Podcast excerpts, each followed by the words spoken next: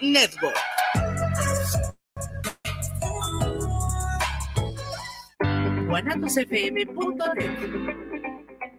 Los comentarios vertidos en este medio de comunicación son de exclusiva responsabilidad de quienes las emiten y no representan necesariamente el pensamiento ni la línea de guanatosfm.net.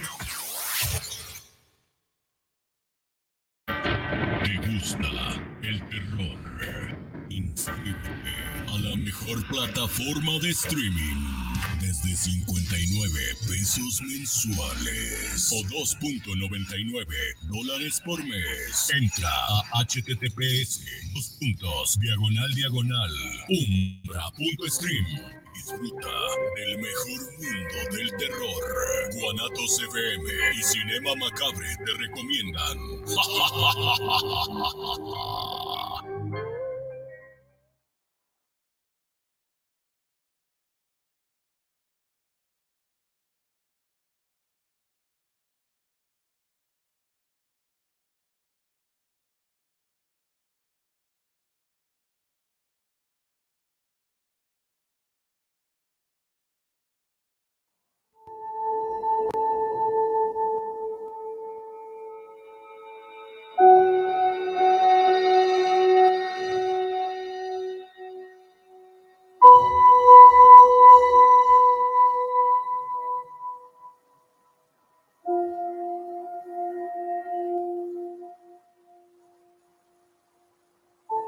bienvenido. ¿Qué pasó? ¿Qué Ay, pasó? caray. Ya nada de lágrimas, ¿eh? Bueno, como siempre, es sábado por la tarde, el cuerpo lo sabe, y pues es hora de la cita con el terror. Cinema Macabre, dos horas en las que vamos a estar hablando de terror. Y pues bueno, ahora esta, esta semanita vamos a hablar de lo que son antologías, ¿no? Esas series, películas de historias cortitas que nomás nos da una probadita y con eso quedamos enganchados. Hay mucho, mucho de qué platicar. Hay muchas series muy buenas, Sí. tanto de México, de Estados Unidos, de todos lados. Eh, creo que se sabe hacer Sí. buenas, buenas antologías, buenas historias cortas. Y pues bueno, antes vamos a presentarnos. Y pues, ¿quiénes estamos aquí en la mesa espiritista? Por supuesto, su servidor Sergio Rops, el Muelas, que aquí está presente conmigo. Y bienvenidos, como bien decía eh, Masaki, bienvenidos a su programa de confianza, Cinema Macabre, donde no encontrará ninguna noticia del Mundial, del fútbol. De hecho, bueno. este, es, este es su espacio seguro si usted quiere huir de las noticias Qué del bueno. Mundial. Siempre. porque aquí no sabemos ni qué es el mundial, no sabemos ni qué es, es más, no sabemos ni qué es el fútbol. Muy bien. Ojalá fuera cierto en tu caso. Yo sí no sé. Pero bueno, vamos con los demás. Muchachos, ¿cómo están? Hola, hola. Acá Melissa desde la punta de la República. ¿Qué onda? El Chich en casa, jugando como, jugando como local en mi casa. Andamos por acá en CDMX. Ah, muy bien, muy bien. Te- te- si puedes echarte un- unos tacos de michote, unos pambazos a mi salud, Unas tortas de unas- chilaquil. unas quesadillas, obvio, sin queso, de con huitlacoche o, o, eh, flor de calabaza o chicharrón ¿La prensado. quesadilla lleva queso o no lleva queso? Claro que no lleva queso. Claro que sí. Ese era el debate eterno. Claro que no lleva Debate eterno. Y el El otro es eh, si es o es bolillo, ¿no? También. El virote yo creo que es más ahí en Guadalajara, ¿no, Melissa? Que Aquí acá. también es virote, en el norte. Allá en, T- en TJ es virote. Aquí Sí. creo que pues es pan. Es bolillo. y bolillo. Sí, virote no. Como que virote es más ahí en Guadalajara como para la torta ahogada. De Bigot. Le virote. Exacto. Pues bienvenidos sean todos ustedes. Eh, pues bueno, aquí está Masaki. Y pues antes que nada, pues vamos a darles la bienvenida al grupo. Estamos transmitiendo desde la señal de Guanatos FM en Guadalajara, Jalisco, México, aquí en el centro de la ciudad. Y pues eh, estamos también, ya somos multiplataforma desde hace rato pero se nos llena la buchaca nomás de decir tanta cosa. Estamos en el YouTube, en la página de Guanatos FM, estamos en el en la página del grupo de cinema. Macabré. Bueno, ya nos aventamos una discusión, pero seguimos con eso. Con signo y de de admiración. Este también estamos en eh, Heart Radio, estamos en la aplicación de. Guanatos FM, en TuneIn, Mm, en Spotify, bueno, donde gusten ya, ahí nos pueden escuchar. Y pues bueno, el teléfono, porque se va a poner bueno el tema, es el 33 17 28 01 13, 33 17 28 01 13. Y ahí está siempre el buen Irra pasándonos sus mensajes. Y pues va a haber rifa, ¿no? Va a haber rifa, va a haber rifa de, un- de una película que ya hemos rifado anteriormente, la versión original, la coreana. Ahora para todos ustedes, la versión eh, de Hollywood, donde si usted quiere ver Las gemelas Olsen. las gemelas Olsen. Que Thanos se echa al plato, se echa un polvo, hace el delicioso, hace cuchicuchi con la Scarlet Witch, ahí puede usted ver este, e- esa, ese, este multiverso, este, conjuntándose, uniéndose, entrando uno con el otro, porque estamos hablando de la película de Old Boy del 2013. Se la pueden llevar por parte de nuestros amigos de Centauros Video, que les recuerdo que tienen dos sucursales, o Campo 80 entre Avenida Juárez, Pedro Moreno, entre Avenida Juárez y Pedro Moreno, zona centro de Guadalajara, otra un poquito más adelantito, Avenida, Avenida Juárez 577 entre Enrique González Ortega y 8 de julio, sus horarios de lunes a sábado de 10 a 8.30 y el domingo para que pues, si no quiere ver este inventado este, deporte de 11 contra 11 y una pelotita, Ay, ojalá, ojalá fueras. que yo no sé qué es eso, la verdad. Yo sé de, ojalá yo sé de rugby, yo sé de boliche, de badminton. eh, Sí, háblame de Yo sé que perdió México. Por eso no quiere hablar. Y también el domingo de 11 de la mañana a 8, 8 de la noche puede usted ir a Centauros Video para, ah, yo sí gané una quiniela. para que vea. Mire, ahí está el cable, el cable, el Oh, boy. Echándose, eh, ahora sí que haciendo, pues, No estés spoileando tú. un- una visión tridimensional, No porque estés- ve a las gemelas no Olsen y también No spoilers. a la, a la- Bueno, Bueno, es para vender, es para vender la película. bueno, pues ahí está. Y, ¿no? Cuando manden su mensaje, Sí. por favor, díganos. Solamente de Zona gente de metro, metropolitana. zona metropolitana y pues ya. No hacemos envíos, disculpen. No, no, todavía no. Bueno, ¿y qué más sigue? Y pues tenemos que hablar de Umbra, porque Umbra es la verdadera plataforma para la los verdaderos amantes como nosotros del terror. Y vamos a hablar de los paquetes nacionales, porque Umbra tiene paquetes internacionales y los nacionales. El mes de Umbra con siete días gratis para que conozcan todo el catálogo.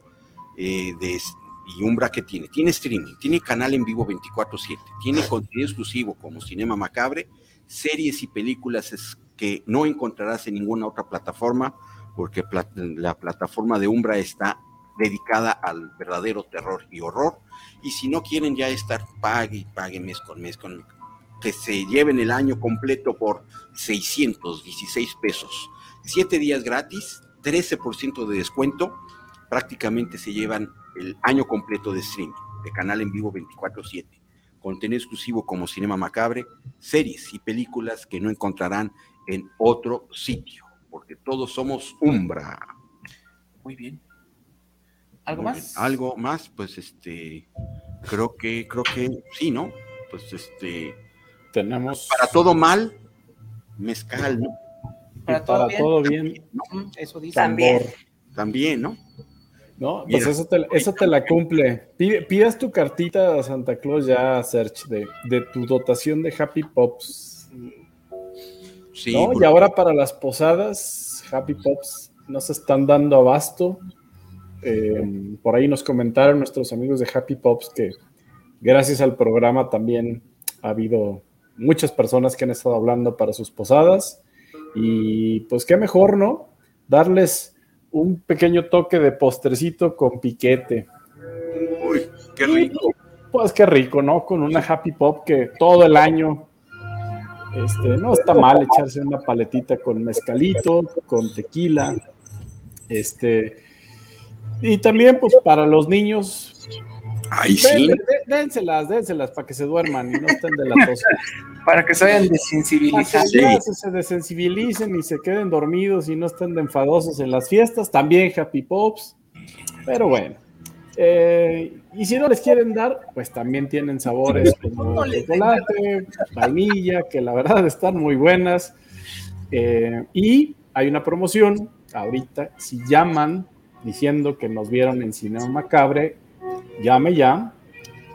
En el teléfono 33 13 53 81 35 o más fácil, entren a Instagram happypops.gdl.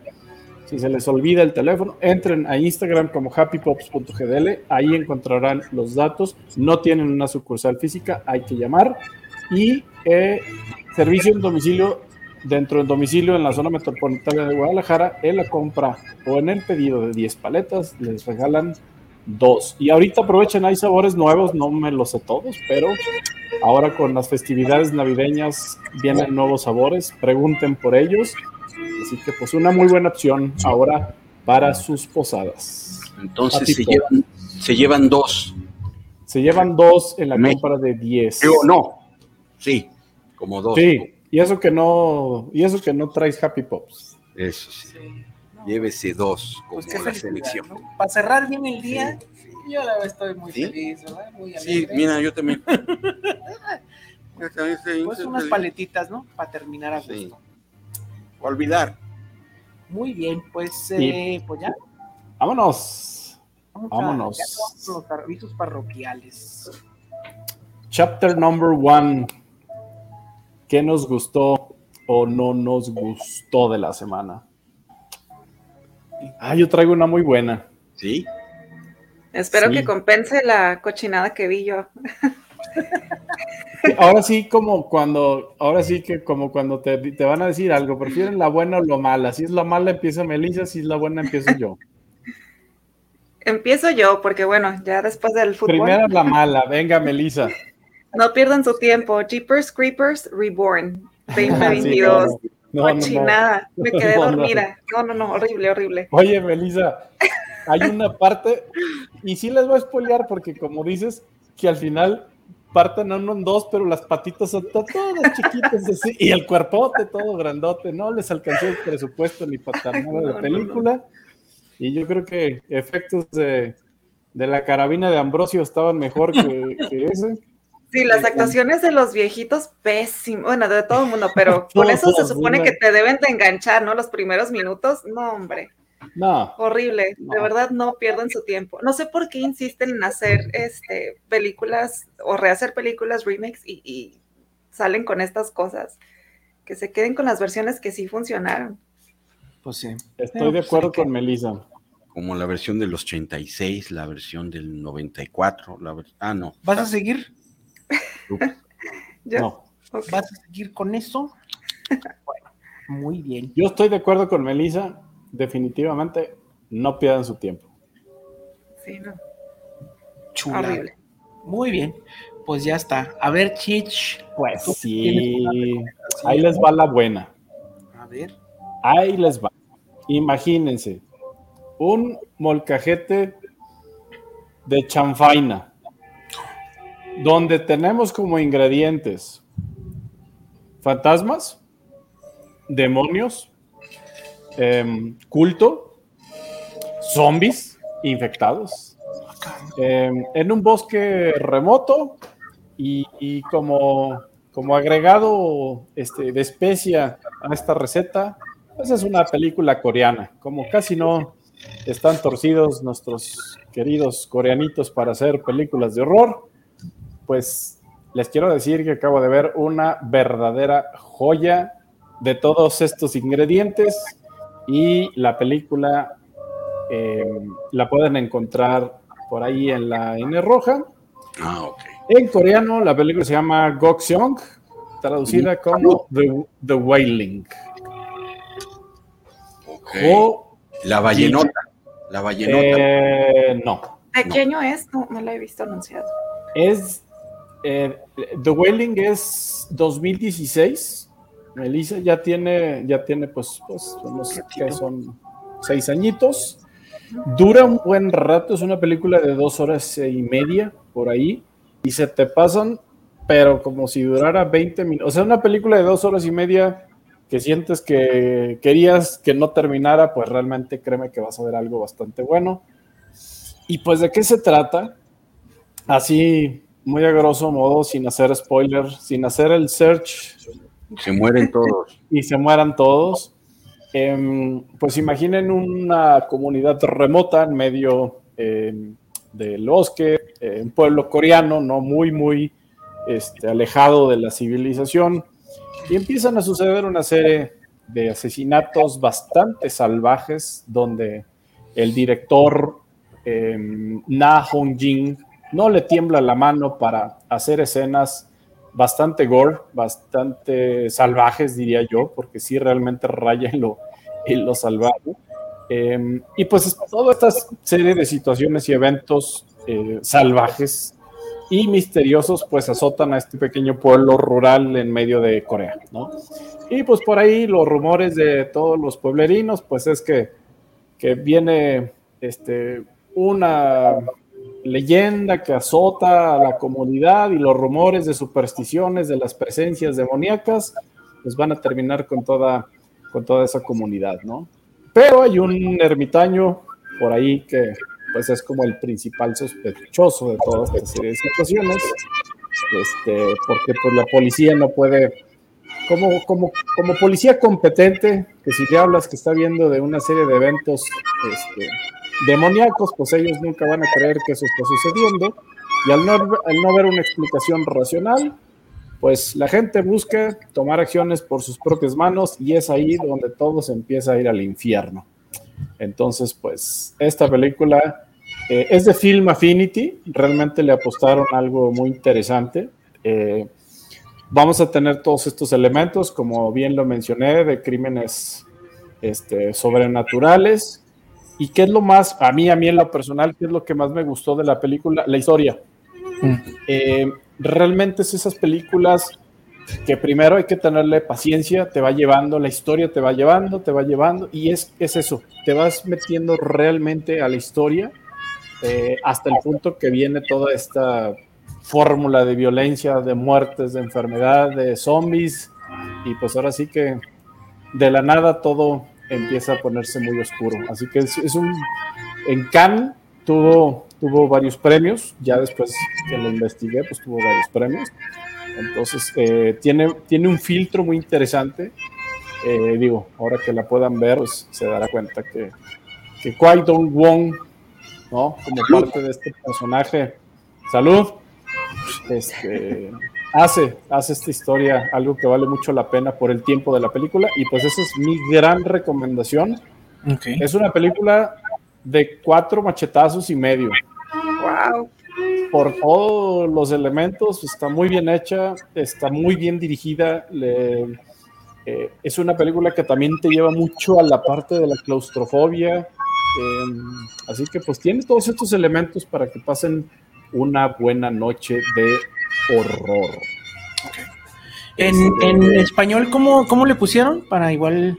En español la dejaron, creo que como el extraño. Ah, ok. El extraño. El extraño, ok. El extraño. Porque no, no la encontré. Ya ves que sí, hay un montón. Hay un montón. El extraño, el extraño creo que es así como. como Mundo de Jack. No. ¿Mande? Mundo de Jack. No. No, el extraño. El extraño, Muy bien. Así que, pues por ahí, esa es mi recomendación de, la semana. The Wailing. Muy bien. Muy bien, pues ¿qué quieres recomendar, Research? Pues bueno, yo voy a hablar de una película. Cuando menciono Umbra, siempre digo, no, pues que streaming. Una película que vi en el canal en vivo, en el canal en vivo, eh, vi esta película del 2001, tiene ya más de 20 años, eh, por eso digo, este, pero pues, eh, pues es de uno de mis favoritos directores este, de terror, eh, hace la música también, la dirige, la escribe, y estamos hablando de el Juan Carpintero, John Carpenter.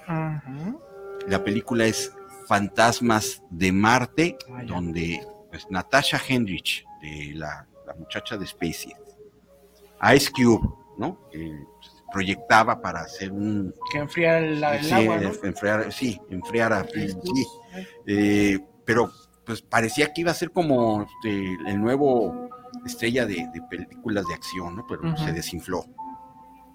El que estaba empezando la carrera y parece que pues ahora sí es un icono de, del cine de acción, Jason Statham, Jason Statham Y Robert Carradine. ¿De qué va la película? Pues bueno, los humanos, los terrestres, colonizamos el Marte, la estamos empezando a terraformar y en este tipo de, expediciones dentro del planeta empezamos a abrir un portal que no teníamos que abrir y salen justamente, y no digo spoilers, los fantasmas de Marte que empiezan a poseer a los colonizadores y se convierten en Marilyn Manson. Bueno, ¿Los colonizadores o los fantasmas? los, fan- los, los fantasmas al momento de posicionarse a los colonizadores Ah, em, se transforman en Marilyn Manson. ¿Por qué? Porque haz de cuenta, estás viendo a Marilyn Manson. Estoperoles, este, pues se pintan el pelo de blanco, se hacen este piercings, se haz de cuenta un look así medio medio manzonesco. mansonesco. Eh, George Carpenter tiene ahí como este, un leitmotiv que cada vez que aparecen los, los fantasmas, ahí hay una, una tonada como de, de- de ese rock o new, punk, Gótico. new metal que había en los 2000 No metal. Está, la verdad está muy entretenida y hace un breve cameo Mike Myers como una cabeza. Eh, degollan a alguien y le ponen la cabeza y es la cabeza de Mike Myers. Entonces está muy entretenida. Yo se las no, no, no esperen este, digamos, grandes escenas este, de sangre, aunque sí hay cortamiento de cabezas y de miembros, pero así mucho gore no hay. eh, y pues digamos que está, yo sí le doy su pancito para el susto, Punkcito. Porque sí está, está muy entretenida. Me gustó mucho la música, que obvio pues también es de, del señor Carpenter. En su momento no, no tuvo muy buena aceptación en taquilla, pero pues yo creo que eh, siendo un catálogo de George, John Carpenter, pues ahí, ahí está. ¿no? Y Umbra está pasando en el canal en vivo una especie ahí de ciclo de, de, de George Carpenter. Este, Pasó esta de, de Fantasmas de, de Marte, Marte. va a pasar una de, de- de vampiros. Ah, Los, se llama vampi- vampiros. los vampiros. Entonces, eh, si se suscriben a Umbra, pongan el, el canal en vivo ahí en, en el carrusel de canal en vivo, pueden ver qué día está pasando y la hora. Pues ahora sí que como tele an- de antes, que hay que estar en cierta hora, en cierto momento Ah, de la ya. historia de la vida de uno para poder ver una película, no como ahora el streaming nos da la chance de estar en cualquier momento y ver hasta malos partidos del mundial. bueno. Pero bueno, La este, chanza. Eso sí es de horror. ese sí es de horror. Y, otra cosa que quiero hablar de puros muertos desde la selección mexicana de fútbol. Bueno, Bueno, yo ya voy a continuar. consigue, sigue, sigue, sigue, por favor. Córtale, córtale, mi chavo. porque Ghost Bueno, of. Mars en Umbra. Ok, bueno, pues yo voy a continuar con una recomendación. Esta la empecé a ver en la semana, aún no la termino.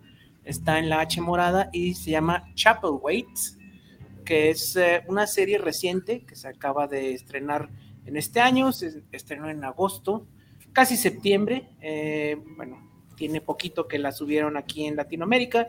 Y bueno, sale este mi amigo Adrian Brody, Ah, él es el protagonista. Es una es un adaptación. pianista. No, aquí no es pianista. Aquí es un capitán de un barco ballenero. Y bueno, este es una serie, primera temporada que tiene, creo que son 8 o 10 capítulos. Ya la renovaron para una segunda.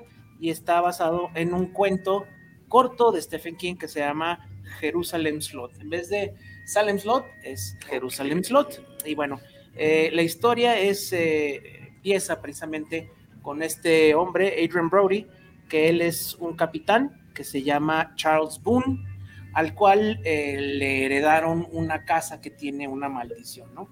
Hay que mencionar que es una película de época, todo transcurre en el año de 1850, y bueno, el esposo de Brody, todos él su esposa y sus tres hijos viven en un barco ballenero, o sea, no tienen una casa como tal. Y pues bueno, cuando ven que les heredan esta casa, un aserradero y pues una oferta muy buena, dicen, no, pues nos vamos a regresar. La esposa fallece de una enfermedad y bueno, nada más llegan los tres niños y él, pero la familia eh, es esta clásica familia muy peculiar, como tipo los Locos Adams, a la que nadie quiere, porque es estos pueblos muy puritanos, y dicen que eh, la casa, y tanto la casa como la familia están malditos, ¿no? Y ambos le han traído enfermedad, muerte, un chorro de cosas, este, según ellos, al pueblo, ¿no? Que dicen que hicieron un pacto con el diablo, etc, etc. Pero bueno, es, son varios frentes porque dentro de la casa eh, Adrian Brody, el capitán, escucha como ratas, eh, un tema muy Lovecraftiano, volviendo a este asunto de las ratas, pero no hay ninguna rata. ¿no? Entonces, es como que estos sueños son varias cosas y la verdad la serie es lenta, no es de esas de que luego, luego empieza, ¿no? Es eh, más atmosférico, va manejándolo poco a poco. Bueno, eso me gusta, ¿no? Eh, sí tiene sus jump scares de vez en cuando, pero muy controlado todo. La verdad vale la pena, la producción es muy buena. Eh, ya saben que hacer películas de época no es tan barato por vestuario, todo eso.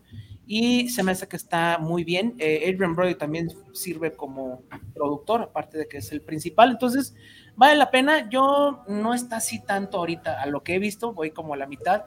Este, no está tanto de machetazos, pero es como estas lentas que se van, que van armando la historia. Entonces, si gustan verla, yo la verdad sí la recomiendo. De machetazos yo creo que llega a un 2.5 por el momento, pero véanla, véanla, es este muy el estilo clásico de, de, Stephen King, porque este cuento corto es de los 70 ya es, no es reciente, es viejito. Entonces, pues ahí está la opción Chapel Waits. Muy bien. Y pues ya tenemos un chorro de saludos antes ah, de seguir. Con lo demás, a ver, ahorita me los echo. Susi Torres, saludos, muelitas. Mándame un beso y dos jalones. Muy bien. Y no estés triste porque perdió México. No, no, no, Susi Torres, no, no te preocupes, yo no estoy triste.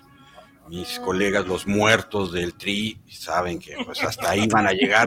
El que se hace, el que se hace ilusiones es este güey de al lado, pero Susi Torres, por supuesto, un beso chimbuelo y dos jalones, uno en el dedo gordo y otro en el dedo chiquito del pie izquierdo. Muy bien.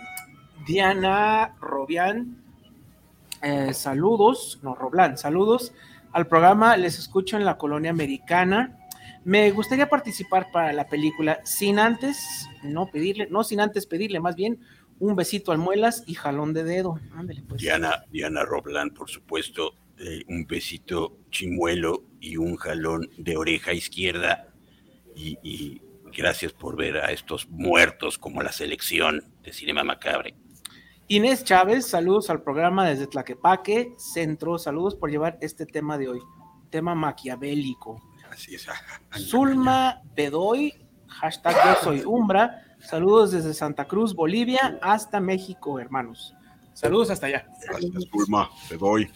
Y sí, desde lo alto, desde lo muy alto de Bolivia hasta acá, gracias por escucharnos. Muy bien, pues continuamos.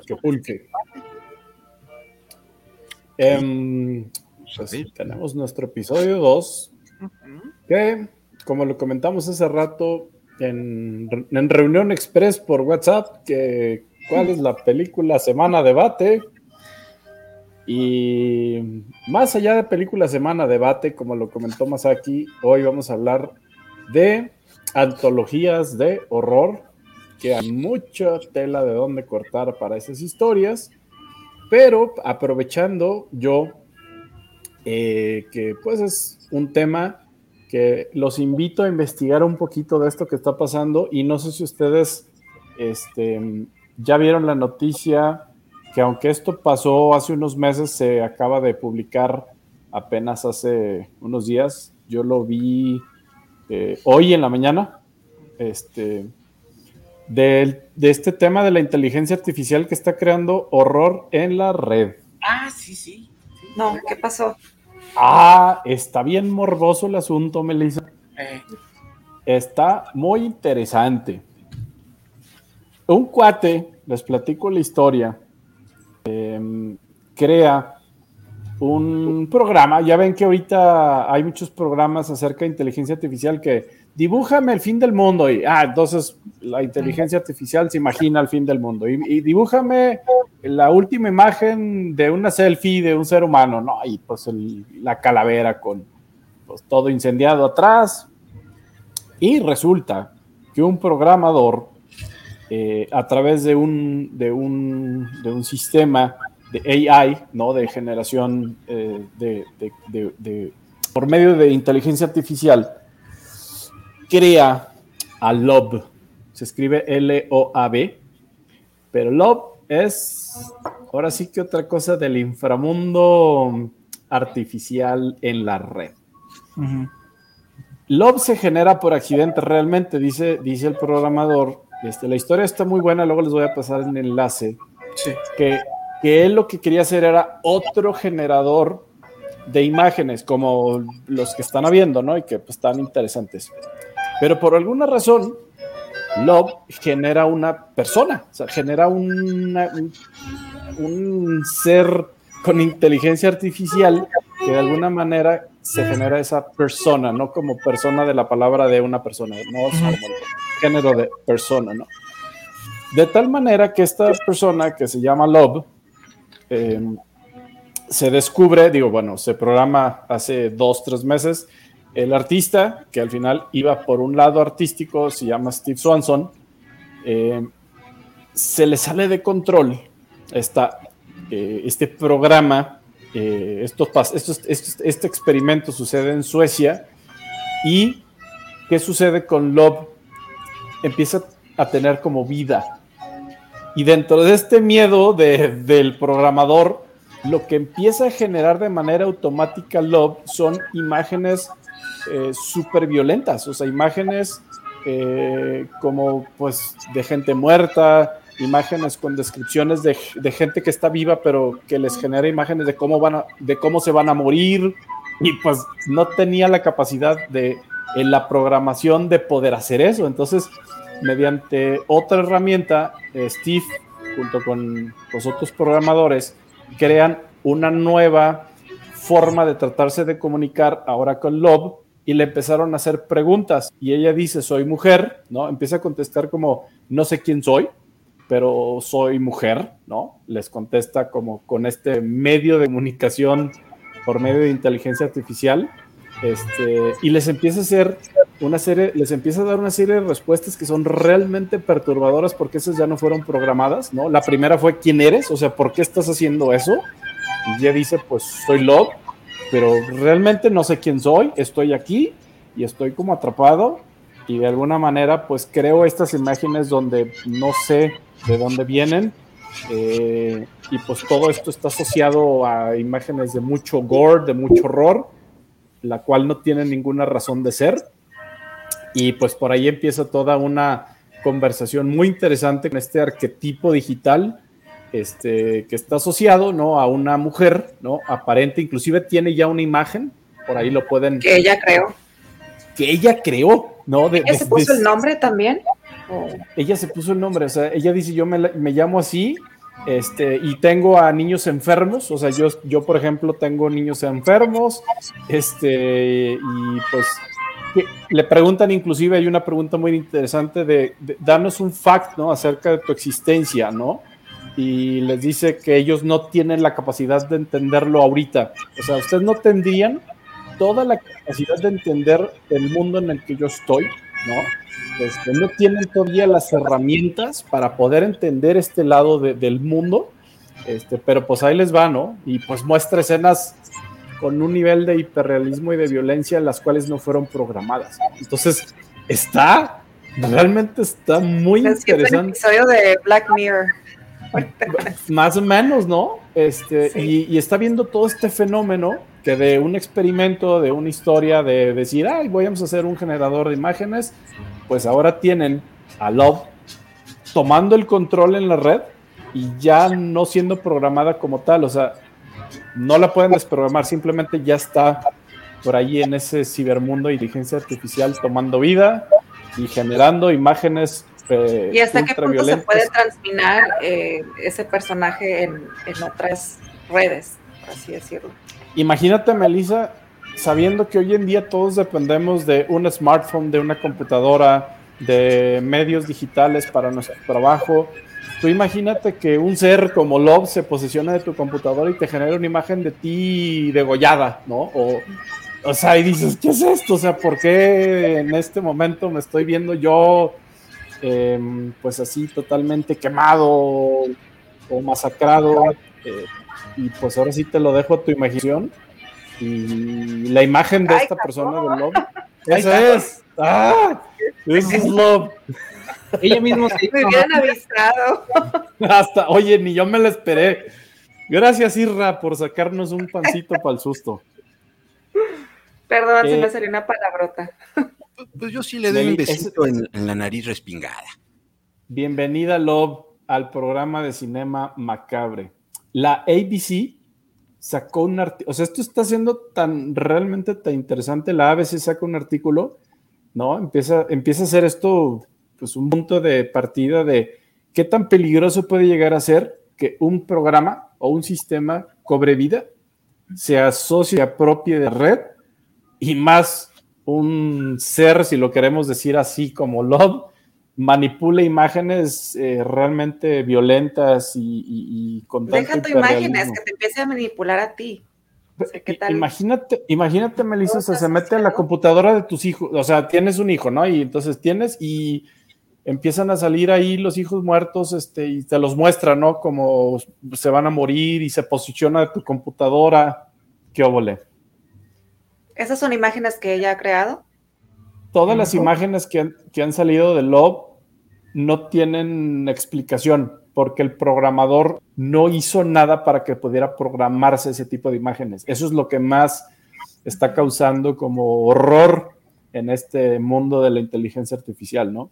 Y que toda la imagen, o sea, ella está tratando de, como de hablar con ella, con este nuevo generador de comunicación, este, y, y, y pueden pueden platicar con ella como si fuera una persona, porque tiene respuestas que no fueron programadas, ¿no? Eso es lo que todavía lo hace. ¿Ella sabe de dónde viene o ella sabe de quién la creó? Nada. No, no lo sabe. ¿no? Como que, como este que luchadora de e, MMA, ¿no? Porque está dice, dice que viene, dice que viene del 2030, o sea, pero que viaja en este mundo virtual. Este, entonces, pues bueno, como que ¿Qué cosas? Allá, ¿verdad? Ahí está. Ahí está. Pues ahí tenemos el nuevo ciber asesina demonio espectral en la red que en cualquier momento se puede posesionar de nuestras computadoras o nuestros smartphones. Y bueno, por ahí luego les paso el enlace y a los que nos están escuchando así, tal cual, busquen lo que está pasando con este ser de inteligencia artificial que ya se los presentamos en Cinema Macabre, casi como primicia porque no hay mucha toda información. Love, se pronuncia Love como L-O-B, pero se escribe L-O-A-B. Así que manera de invocar. Sí, sí, mira. Conéctate a la mata. Habrá que invocar a Love a Cinema Macabre. Pues, ¿cómo ven, eh? No, pues está. Este sí está de pancito. Hasta Melissa se asustó a la primera, sí, no, qué bárbaro. Sí. sobre todo la primera imagen, ¿no? Que es donde se ve más. salió una, hasta una frase dominguera de, de Melissa. Sí. Cuando salió, le, salió, en inglés. No, lo dije en español. No, ya sé, ya sé. Te salió en francés. Sí.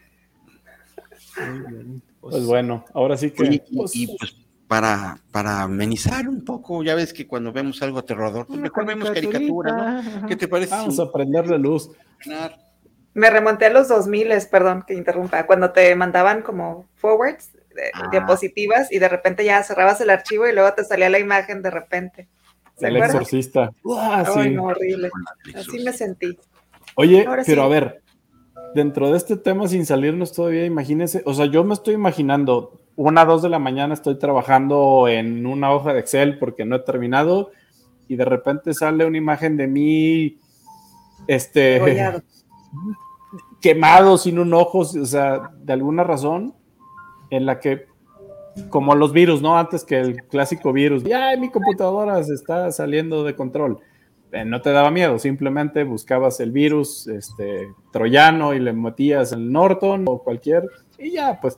Pero ahora imagínate que este tipo de inteligencia artificial te muestre a ti, porque de alguna forma tome fotos de ti en la, porque sabe que lo puede agarrar desde la cámara, ¿estás de acuerdo? O sea, está, eh, tu cámara se te olvidó apagarla o no la tienes tapada este, y te está viendo.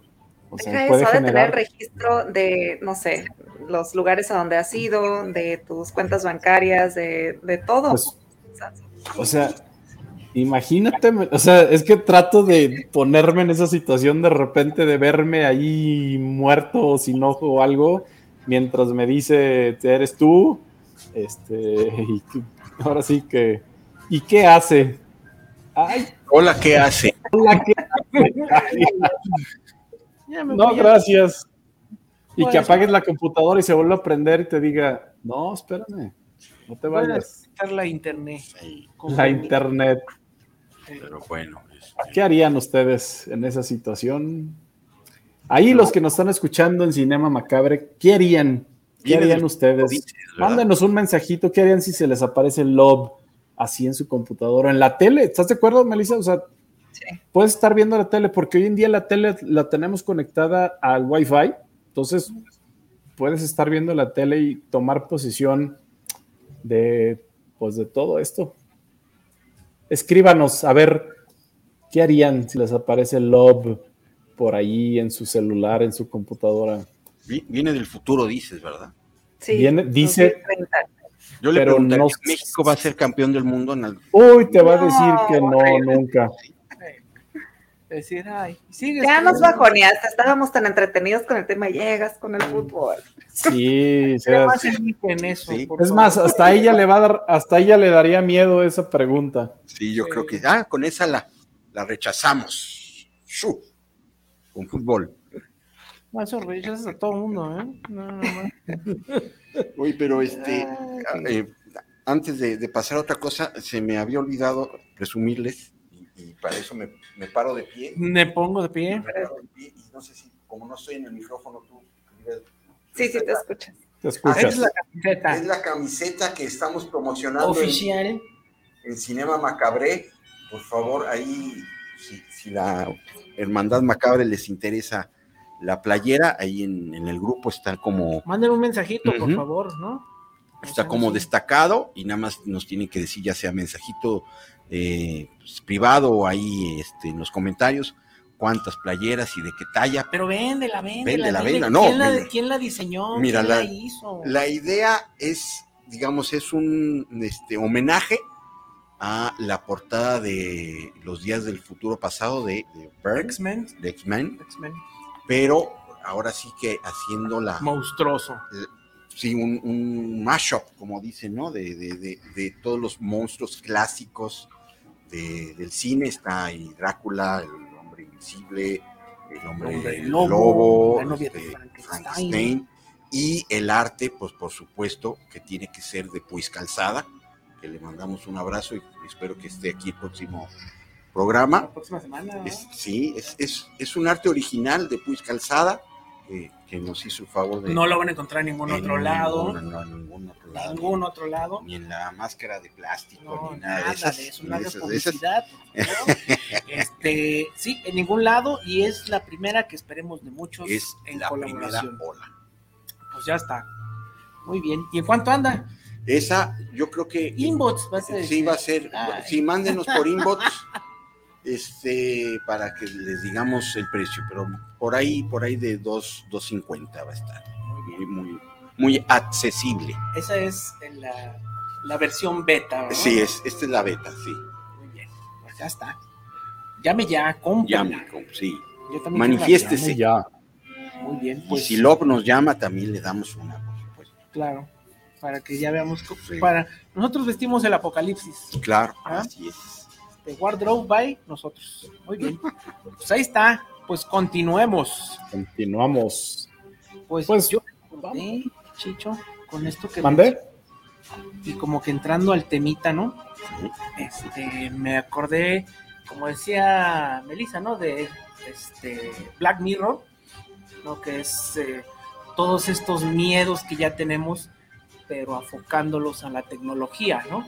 Este, que es ya entrando en el tema, ¿no? De antologías, este, que pues ya, ¿no? Para allá vamos, ¿no? Este, digo, no es para allá, para allá vamos, Masaki, creo que estaría muy bien. El debate, el debate va a estar muy bueno para el tema de antologías, imaginación, historias cortas.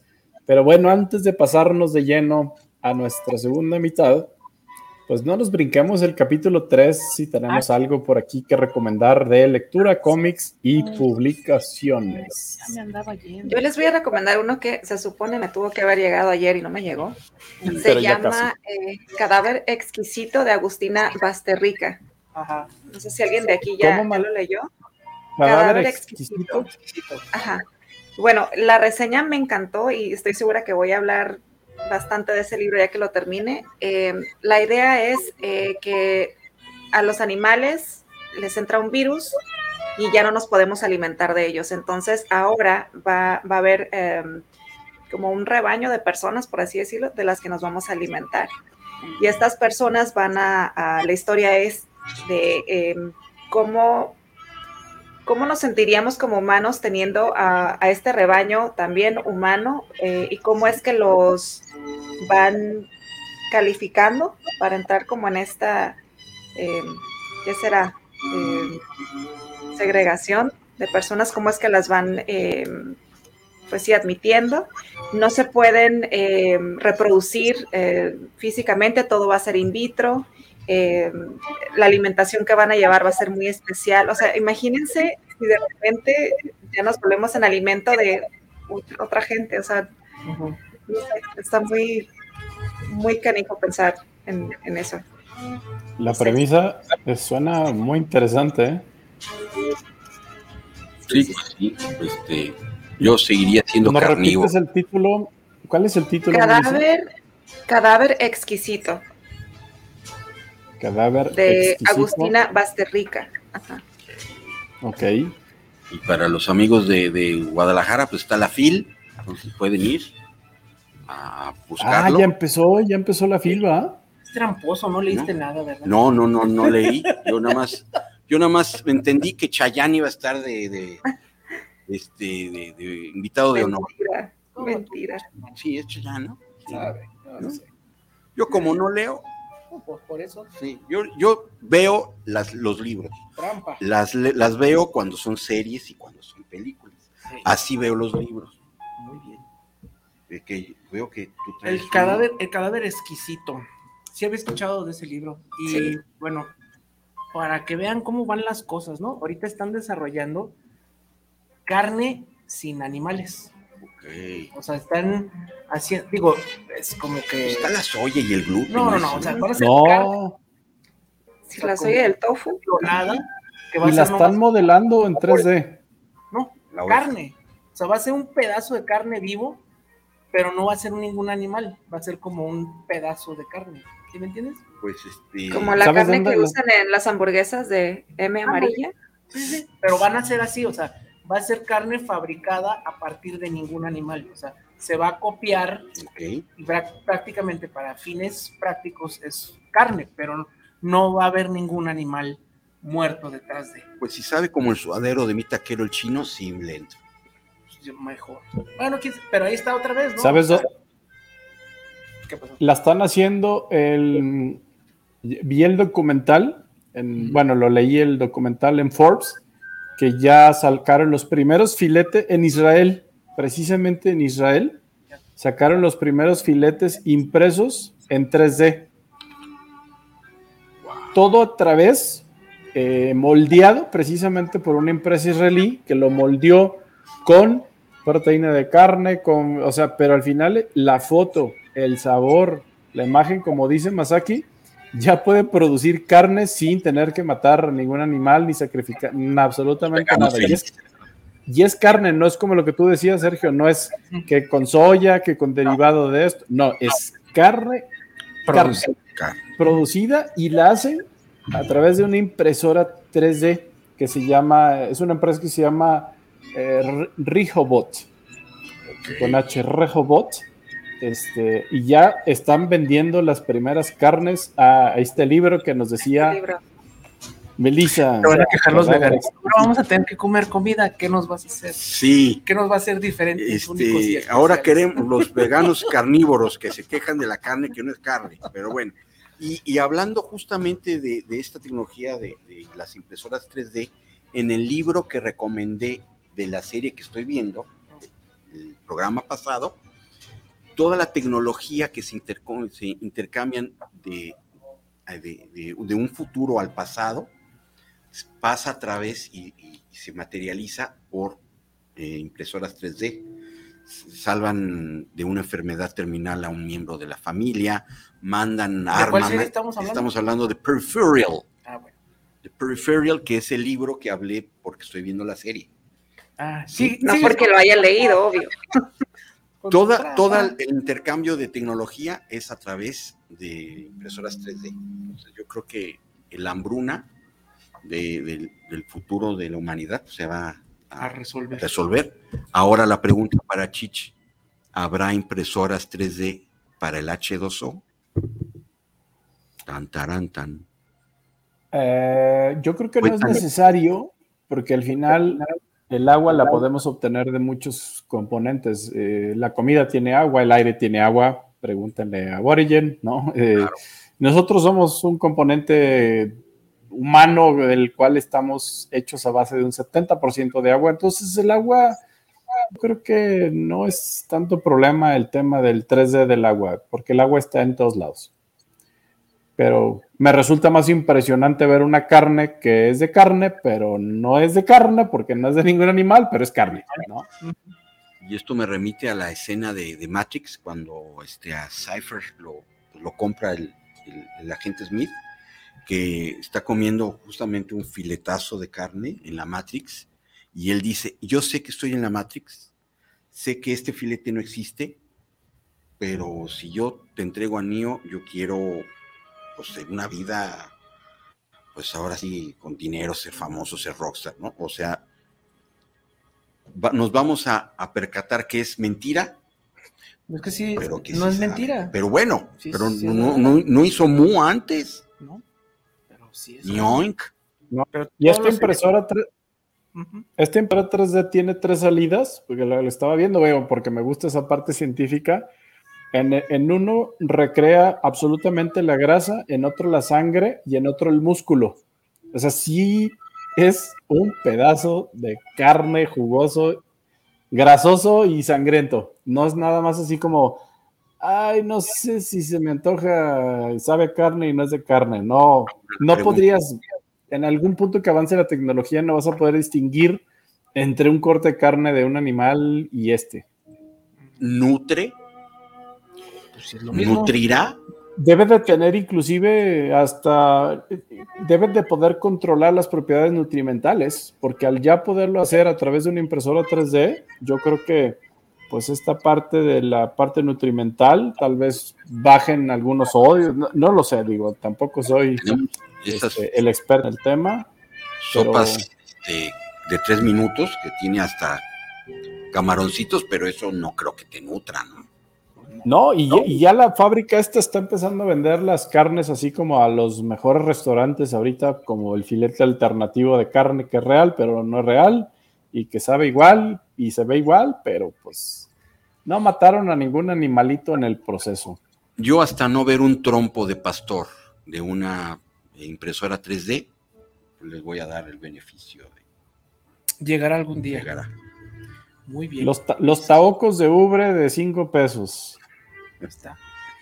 Muy bien, pues. pues eso. Toda vámonos. esa caja de Pandora se abre. Ay, güey. Pues Ya. yo quiero compartir un libro que es, este, está bien difícil de encontrar, la verdad.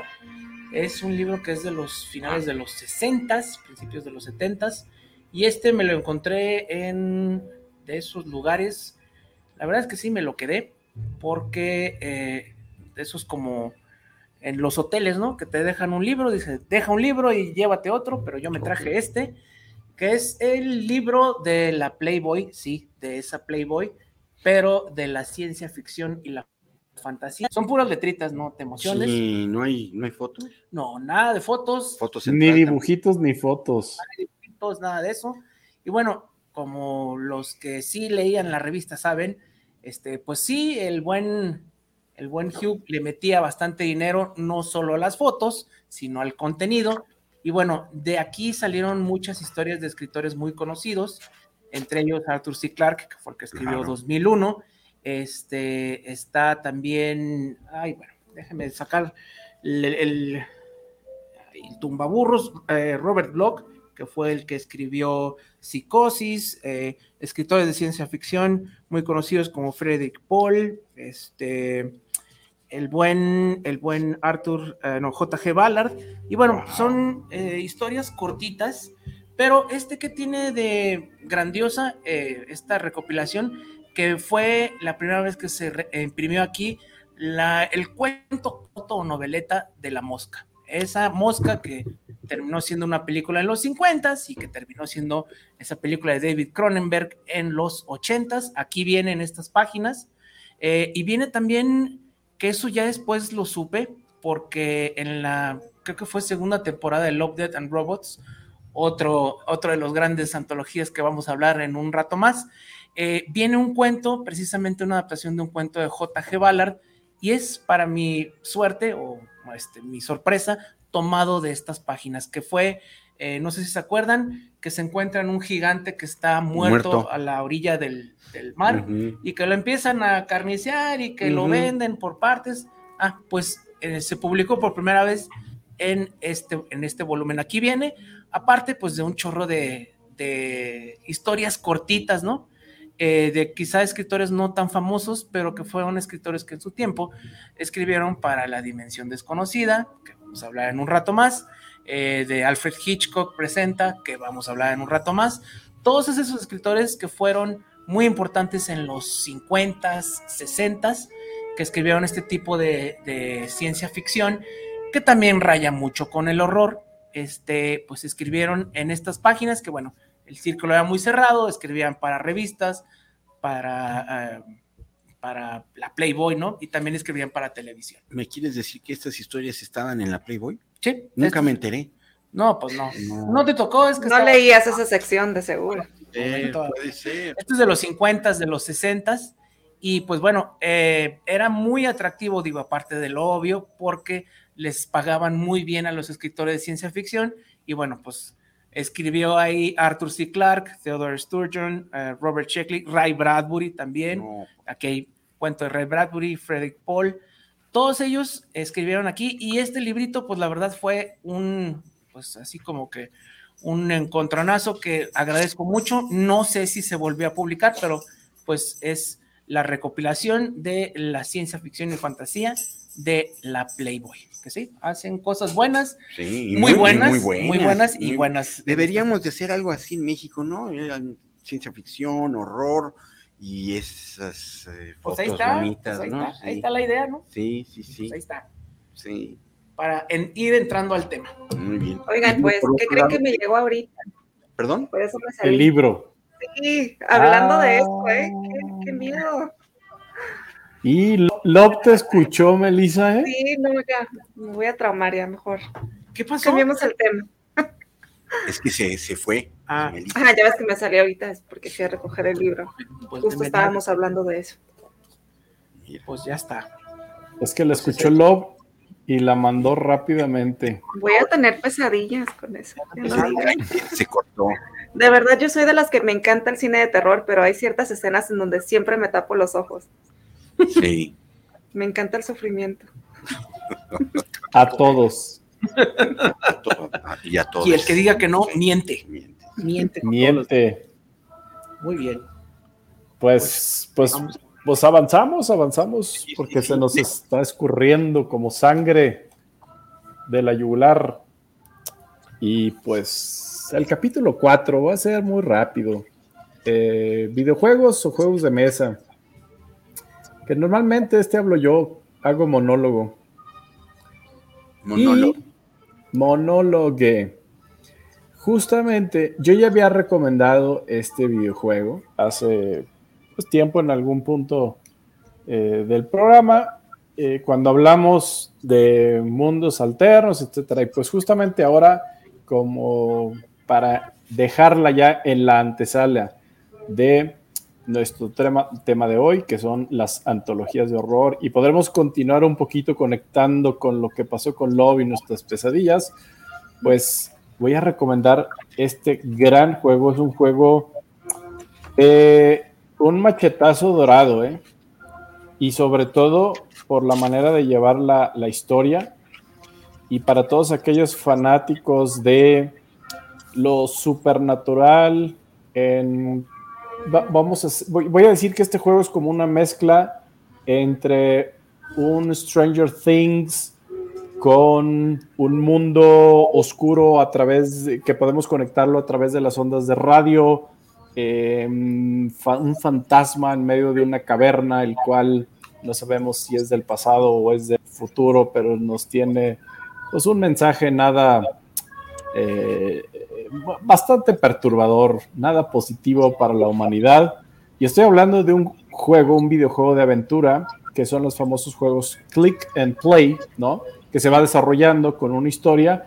Lo mejor de todo este juego es que es prácticamente no gratis, pero ya es un juego muy barato, multiplataforma. Lo pueden descargar en su celular, así de fácil. Lo descargan, ya sea que tengan, pues, iOS o App Store o eh, ¿Cómo se llama el otro?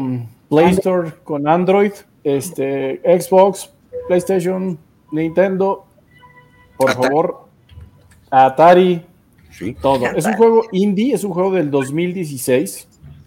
Está producido por unos estudiantes de, programación de Night School Studio y fue su, fue su ópera prima y es un gran, gran juego. Y pues por ahí la historia muy interesante, un grupo de amigos, ¿no? Em, se van a echar así la clásica de, ah, no, ya nos graduamos y vámonos a echar unos vinos en un lugar que dicen que no hay que ir y pues entonces vamos. y es ahí donde... Exactamente, ¿no? Eh, toman una pequeña lancha, se van a una isla y se empiezan a echar unos vinitos ah, en esta pequeña isla y lo que acaban de hacer estos muchachos, uno de ellos en su borrachera se mete a una cueva y abre un portal que no tiene que abrir y las cosas literal se van al infierno para todos. Y para poder salir de este infierno de mundo paralelo que solamente se podían empezar a comunicar a través de ondas de radio, entonces buscabas música que venía de los años 30 y venía una pequeña voz en el fondo que era el mensaje de no te metas ahí porque te vas a morir y entonces para tratar de rescatar a esta persona fue a este mundo que no sabemos en dónde está. Eh, detrás de este gran juego hay una historia muy, pero muy, muy buena. Em, y pues esa es mi recomendación, que aparte la van a poder descargar y si lo descargan en su celular, yo lo jugué, yo lo terminé en el, en el celular, escúchenlo con audífonos, porque el soundtrack y la parte ambiental del juego es muy buena, o sea, te mete en el mood este, cuando vas caminando en el bosque, cuando vas caminando en las cuevas, un poquito como recuerdan cuando en Silent Hill, cuando ya algo venía mal, venía ese ruido del radio, ¿no? Estática. Esa estática, precisamente, este, y bueno, pues esta es mi recomendación de eh, esta semana. Se llama Oxen Free. Así que, pues, descárguenlo y se van a divertir y a pasar un buen rato con este juego. Se van a divertir horrores. Y pues, ahora sí, a lo que nos truje con el tema de hoy es antologías de horror capítulo 6. Nos brincamos el 5 porque pues vamos a hablar de lo mismo, así que pues vámonos con el tema. ¿Cómo lo podemos conectar con lo que veníamos diciendo? Imaginen, imagínense que pudieran hacer una antología de horror de sus peores miedos en un pequeño corto de cinco minutos, no un poquito como como lo hemos visto, ¿no? En todas estas series. Eh, y que dijeran, a ver, Melissa, tus cinco miedos más ocultos, más oscuros, más horribles, va a haber una serie, ¿no? Cinco minutos de una antología de horror de Melissa. ¿La verías? Ay, yo creo que sí. Me taparía los ojos la mitad, pero sí la vería. La verías por el morbo. ¿Ustedes qué harían? ¿La verían? La antología de horror de Masaki y de Sergio. Pues ya pasó de, de una a dos de la, de la, de una a tres. Ay, vamos a vetar, ¿eh? Ya pasó, pues ya. Ya te vamos a vetar. Miedos. Pero eso pasa cada cuatro años. Sí, o sea, no, sí, es sí, no, eso es una, antología, una antología en el 94. no, las antologías no tienen ah, continuación. Okay, ¿no? Ah, okay. No. o sea, Sí. es una y ya, pero bueno. Sí. Sí, no, pues sí. Yo la vería con sentimientos, pero digo, sí, siempre este tipo de historias tocan esas fibras, ¿no? O sea, no son las grandes historias épicas o de dos, tres horas, son historias cortitas que casi siempre van más por los miedos más profundos, ¿no? O sea, por cosas muy específicas, ¿no? Y creo que es mucho más efectivo a veces, o casi siempre, una historia de 5, 10, 15 minutos que un churrote Claro, de 3 horas, sí, 4 horas, ¿no? O sea, porque va a la yugular, ¿no? Va a lo que va. Creo que por eso son tan efectivas, ¿no? Este, digo, tenemos que ya más de medio siglo con eh, antologías y siempre que aparece una, siempre vamos a buscarla. Digo, este año acaba de, este, Guillermo del Toro acaba de hacer una, ¿no? Este, creo que es eh, una manera muy, muy eh, recomendable de explicar muchos miedos, ¿no? No nos quedamos así plagados en, en una en una secuela, un, tienes que Sí, ver estas 10 un películas loop, para loop, entenderlo, ¿no? sí. O sea, no, es, todo es fresco, ¿no? Y de un capítulo a otro llegas a mundos increíbles, ¿no? Este, a mundos terroríficos. Y creo que por eso nos gusta tanto, ¿no? Porque es este, posibilidades infinitas totalmente. ¿no? Sí. Oigan, y si hubiera un capítulo de horror dentro de su antología, así brevemente, que recuerden, ¿cuál sería? Personal. Pues, pues yo creo que este, están en una sala de operaciones, pero que no Sí, sí. jale, no jale la anestesia, ¿no? Ándale, eso también a mí me daría miedo. No, eso jale. y, y A ver, algo con ¿cómo? arañas. Sí. Pero entonces, Pues que por te ejemplo, tengan que no- operar no de se- algo y, ajá, y te quedes en el limbo, como hay varias películas así, ¿no? Que y no sería todo. peor que más bien sí te anestesian y te dejan, pues, vegetal. como inconsciente, no inconsciente, pero no se dan cuenta porque tú pierdes tal vez el habla y muchas cosas, pero no el dolor, ¿no? Y tal vez te tengan que hacer una cirugía de corazón abierto y todo, o trasplante de algo y tas, ah, que no se dan cuenta que tú estás o enterrado vivo. ¿Cuál sería peor una de esas dos en una historia de enterrado vivo? Yo, yo vi un capítulo en National Geographic que a un explorador le picó una serpiente que lo iba paralizando hasta que estuva, estaba catatónico y no, o sea, sí estaba vivo, pero para la gente estaba, pues ahora sí que como muerto. ¿no? Pues yo creo que Tú, Masaki, ¿cuál sería tu, un capítulo de antología de horror de Masaki? Yo ya lo había platicado, no me acuerdo con quién, si con alguien de aquí de la mesa, pero con el este, muelas. No recuerdo, pero bueno, este, como muchos, ¿no? Yo he estado en trabajos totalmente despreciables que he odiado, este, y creo que una vez lo mencioné, ¿no? Eh, no recuerdo con quién, que después de todo, ¿no? Que estás en este trabajo kafkiano que no te lleva a ningún lado eh, por siglos y siglos, y bueno, al final, pues encuentras la paz con la muerte, pero te das cuenta de que llegas al infierno y es la misma oficina Claro. donde trabajaste toda tu Ay, no. este. yo sé es cruel, pero este, es- yo ya tengo ahí planeado algún día hacer un programa de este tipo de cosas, ¿no? Como terror para godines o Claro. cosas así, porque esos son los verdaderos terrores que nos quitan el sueño. Creo que, creo que lo hablé con, con Mauricio, con Pérez. Me dijo, no, yo la verdad no vería eso, me da demasiado miedo, ¿no? Este, no sé, pero creo que esas cosas son las que, las que nos acercan como que a la vida diaria, ¿no? Siempre es ese, tomar ese camino. Ayer precisamente me pasó cuando venía hablando, mandé el mensaje del tema, este, y siempre cuando este, paso por mi casa, llevo a pasear a mi perrito, este, hay una casa que siempre tiene la puerta abierta. Siempre. Siempre. así es en provincia, ¿no? No, no, o sea, aquí, aquí en Guadalajara, Zapopan, este, dice, mira. Pero tiene reja, o sea, o la puerta así directa. La reja siempre está abierta. Entonces, mira, así empiezan un montón de historias, ¿no? Mi imaginación empezó a volar y dije, eso es precisamente lo grande de este tipo de historias, ¿no? Que de cualquier cosa no necesitas estar en la Antártica o no, o sea, en cualquier momento es tomar ese camino, ¿no? Esa disyuntiva del cliché de ¿qué puede pasar? Pues paso, ¿no? Está bien. Y si, ¿no? Y si me meto. Y si no, no tengo. Y varias veces me ha tocado ver que la puerta está abierta, ¿no? O sea, dije, no, yo ya conozco esto, ha pasado. la, la, historia ya te la contaron. Sí, sí, sí. Entonces, creo que eso es, es como que lo chido de estas historias, ¿no? O sea, que en cualquier momento tu vida cotidiana, normal, puede tomar ese giro obscurísimo, ¿no? Este, y llevarte a unos mundos bien locos. Entonces, creo que por eso nos llama tanto eso, ¿no? Porque eh, en cualquier momento, ¿no? O, vas caminando y te ataca un, en la noche, ¿no? Te ataca este personaje, ¿no?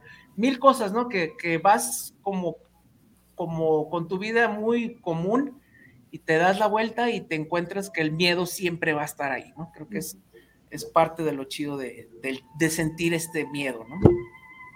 Fíjense que justamente eso que platicas más aquí, igual a mí me pasó, y es creo una de las, si, tuviera que hacer esa antología de horror, eh, tengo una imagen que aparte, estando consciente y estando despierto, todavía la, siento y tal cual viene de los recuerdos de cuando, cuando íbamos Masaki a la, de la prepa. Eh, bueno, Melissa, Sercha, lo que nos escuchan, Masaki y yo estuvimos en la misma prepa y cuando no hacíamos nada, que era casi todo el tiempo, pues nos íbamos a vagar a muchos lados y uno de ellos eh, era San Juan de Dios, ¿no? el mercado que muchos conocen, eh, es uno de los mercados más grandes de toda Latinoamérica, está en el centro de Guadalajara, es un mercado muy, pero muy, muy grande, realmente si alguien no lo conoce, te puedes perder en el mercado, ¿no? Es muy fácil perderte. San Juan de Yo todavía me pierdo.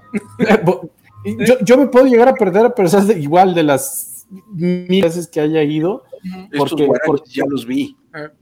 Porque aparte es, es, como un mundo donde todo se repite, ¿no? Es como un loop, ¿no? De, la misma escalera, pero no era y estás seguro que habías bajado por ahí y ya estás en otro lado y apareciste en medio de las hierbas y la santería y ¡ay! Entonces, es, realmente es un universo así muy Em, pues cuál sería la palabra, pero es algo muy como santa sangre, muy surrealista.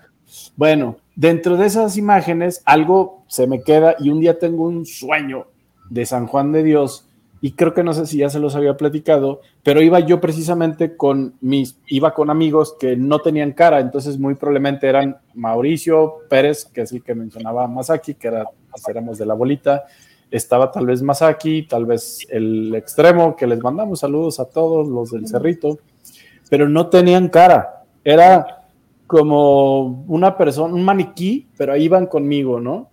Y eh, al ir caminando, eh, había puestos que sin ver a la gente empezaban a cerrar, todos empezaban a cerrar, sus puestos y nosotros veíamos por qué estaban cerrando los puestos. Ahí viene la, la tira. Y llegó a pasar, ahí te va, o sea, todo lo conectas que decía más en una realidad, porque a mí me llegaron a tocar redadas del SAT, de toda la bola de piratas, ¿no? Porque casi no hay ahí en San Juan.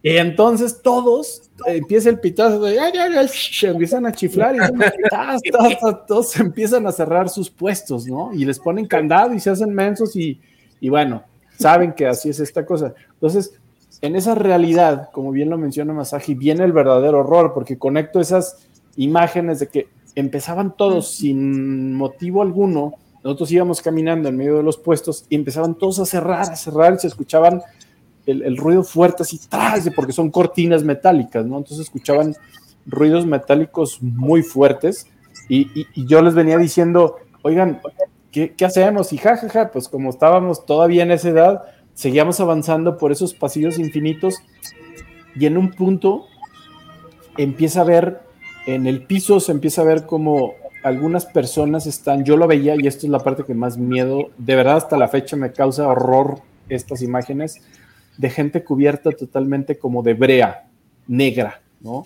Como una brea totalmente que no te puedes, ¿no? Entonces, em, como poseídos por esta brea, eh, eran como indigentes que de una manera muy lenta, no eran zombies, no era nada, trataban de acercarse a nosotros, ¿no? Era imposible que nos alcanzaran porque su caminar era, era no, había, no había forma y nosotros teníamos manera de correr, o sea, pero mientras más buscábamos opciones, más aparecía esa brea y estos seres o estas personas mismas del mercado como cubiertos de esta brea y sabíamos que si esa brea nos tocaba, pues ya no iba a haber salida alguna.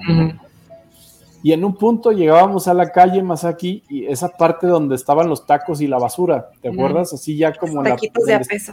los de a peso, los de a 50 centavos, los de taocos de ubre. Justamente esa zona había como un y, era de día, no era oscuro, no era así.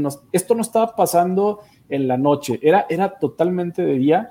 La calle estaba totalmente desolada, no había personas, no había autos, estaba como todo detenido y nos dimos cuenta que no teníamos salida, no había escapatoria y era regresar al mercado. Y cuando regresábamos al mercado, yo entraba así, todos ya con un miedo de saber que todos iba a ir al infierno y seguía esta gente cercándonos poco a poco como para cubrirnos de esta brea.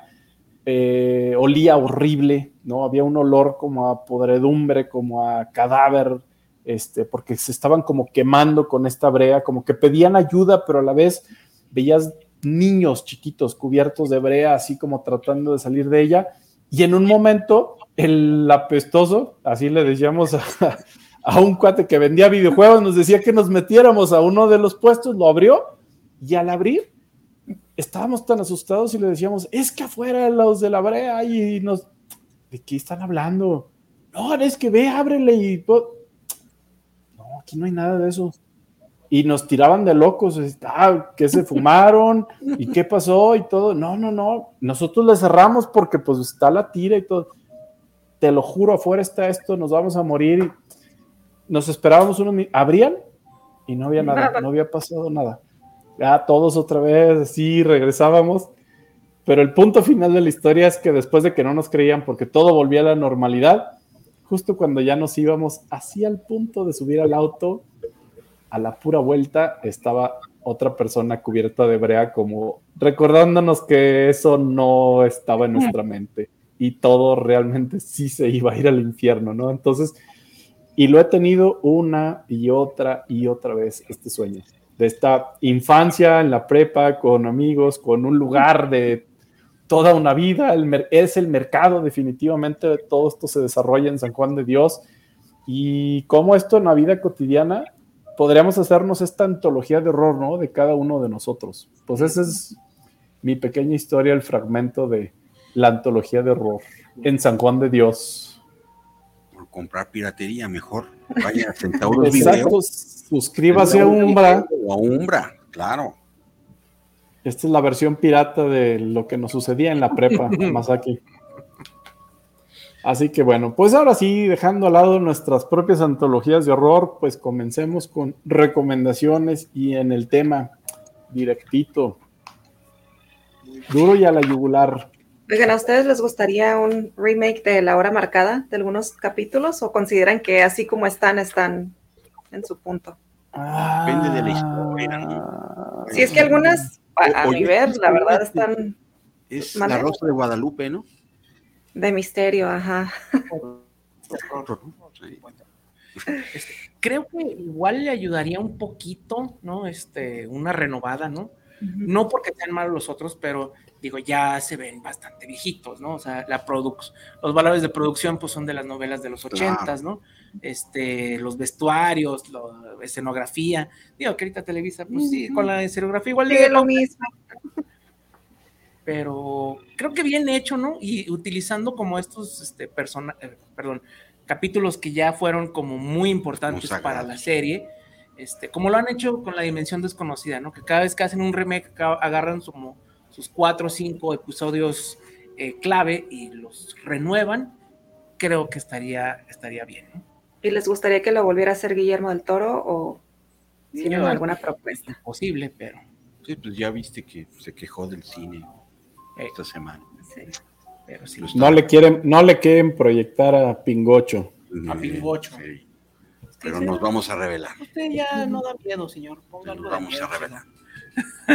Pues eso que dices, Melissa, yo creo que a todos, a lo que los vivimos, o sea, los que fuimos Ya Love hizo. No, se nos pausó. Love se nos está revelando. Sí. Pero bueno, mientras saluditos, mientras regresa el chico, ¿no? Porque está buena la plática. A ver. Sí, hashtag eh, todos somos el todos somos muelas, señor Muelas. Por favor, mande un saludo al más pequeño miembro de su club, Emiliano, a un mes de su nacimiento. Mira. No. Eh, month, happy month day to you. Bueno, feliz primer mes a Emiliano y, y es de los conocedores, miembro del Club de Muelas. Gracias, Pancito para el susto. Muy bien. Mario Alberto Telle, saludos para el programa. Eh, saludos para Cinea Macabre. Muelas, mándame cuatro jalones. Soy sátiro. Saludos a Masaki, Melissa Ay, y Chicho desde Ciudad del Carmen, Campeche. Mario Alberto, por supuesto, le voy a dar un- dos, cuatro jalones a las cuatro de la mañana y dos jalones en el dedo chiquito y otros dos jalones en el dedo gordo del pie izquierdo. Muy bien. Este. Otros tres saludos. Vámonos. Carmen Martín, saludos desde la colonia americana para el programa de Cinea Macabre. Un gran saludo, que un gran programa y tengan y temas saludos. Gracias. Gracias.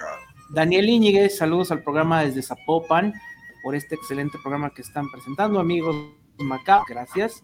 Y Fabiola Cruz, saludos al maquiavélico del Muelitas, un gran programa. Gracias. Por supuesto, Fabiola Cruz, un saludo y un beso chimuelo. Gracias por vernos y ver a este par de estos muertos como el...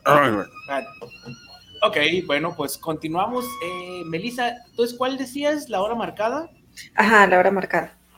Sí, yo me puse a... Ya regresó Chicho a ver porque nos quedamos picados con la respuesta. me fui ¿Cómo al te en de el Love. 2030? ¿Viste Love? Me fui al universo de Love. Em, ah, te quería contestar, Melissa, que justamente nosotros que fuimos la generación que vivimos la hora marcada, esperándolo cada, que eran los martes, creo, martes. Martes, ajá. Creo que martes. Este, el- el ya de noche. De repente es como que lo vuelves a ver y dices, no sé si era mejor quedarme con lo que estaba, ¿no? O sea, porque Sí.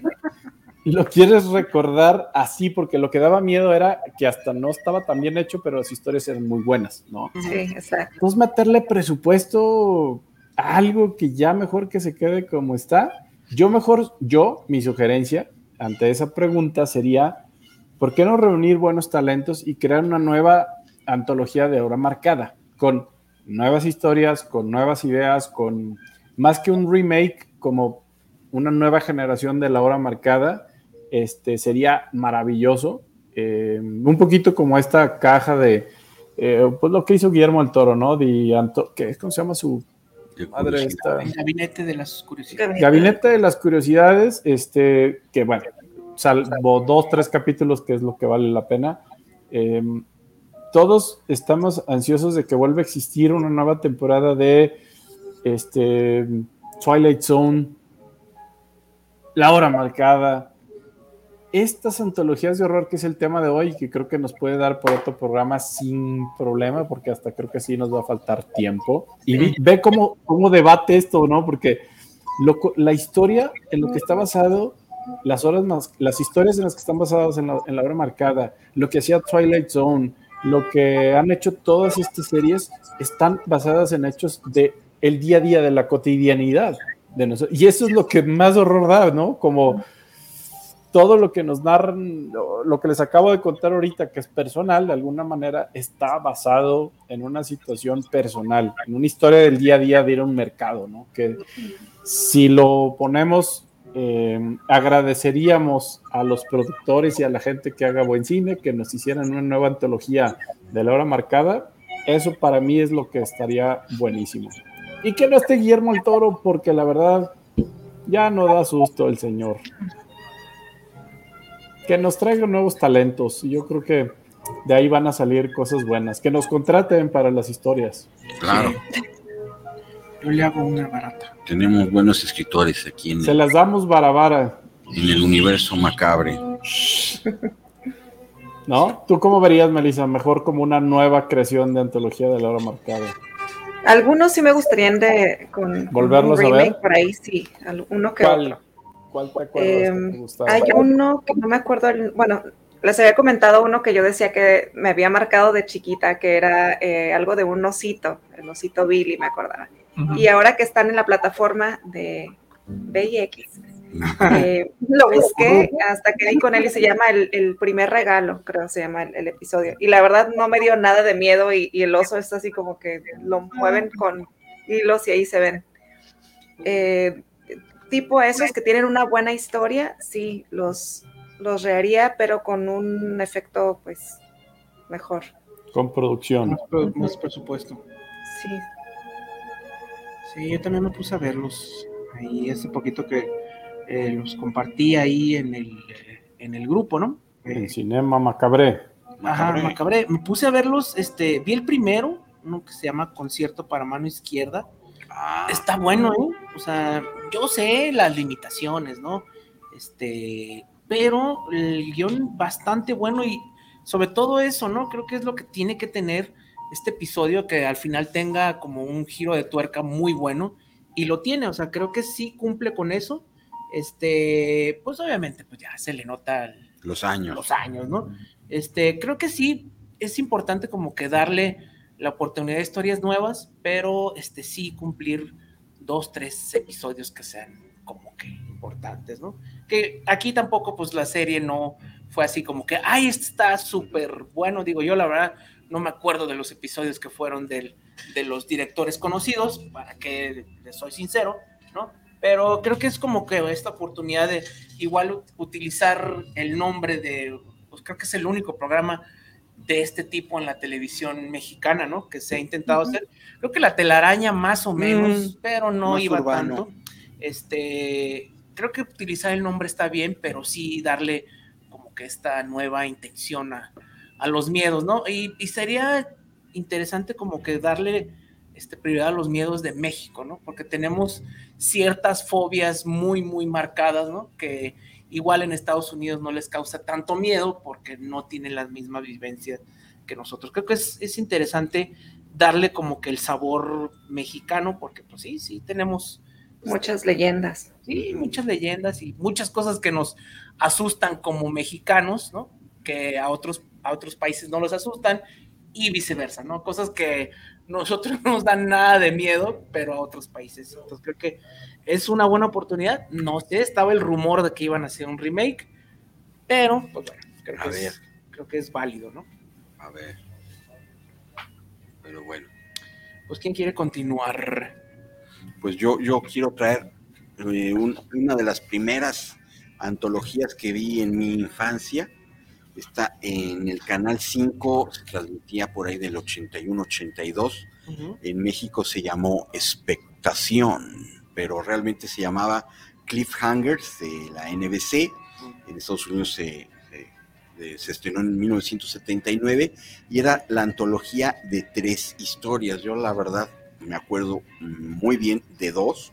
Una, eh, la que no recuerdo es de, de una periodista que este, está investigando el asesinato de su hermano y por ahí hay, se liga con, un evento de, de conspiración internacional. Esa, como para mi edad, no estaba tan, tan, pues, digamos, tan eh, fácil de entender, pero los otros dos sí. Se llama el Imperio Secreto, que tal vez vayan a tener algún este, similitud con una película que, de Harrison Ford y Daniel Craig, que es eh, un sheriff de- de- del viejo oeste, se entera que bajo la, su, su pueblito eh, hay una ciudad de, de alienígenas. Este, muy, muy, eh, ahora sí que era eh, Vaqueros contra Vaqueros aliens. contra aliens, Sí. tal cual, tal cual. Y este se, se puede, se hace de una pistola de, de láser, entonces estuvo, estaba muy padre. Eh, en esa época de los ochentas, temprana, que pues estaba Galáctica, estaba Star Wars, para mí ver vaqueros y aliens, rayos láser, eh, era fabuloso. el ojo. Sí, y, luego la otra era La Maldición de Drácula, que es eh, un Drácula moderno viviendo en los ochentas, que es un playboy, este, pero su vida secreta es ser pues, vampiro. Yo creo que también este, bebe mucho estas nuevas historias de, vampiros como Crepúsculo y eso de, una doble vida. Este, este, todo esto pasaba en San Francisco, entonces Cliffhangers expectación como se conocía en México en los 80, 81, 82. La, la primera, digamos, eh, antología que, que, me gustó en mi fan temprana. Ok, muy bien. Pues eh, quiero continuar yo con también, ¿no? Como que los primeros amores nunca se olvidan. Claro. Este, no sé, eh, Irra, si puedas poner el intro, yo creo que se van a acordar un ratitito, es música e imágenes que se quedaron grabadas. Este. En tu psique. Ajá, la verdad. Este, no sé si. Ahorita. Ahorita el Q, ahorita el Q, si no, pues mira, hacemos esto. Hacemos, ahí está. Ahí está. Queda mal.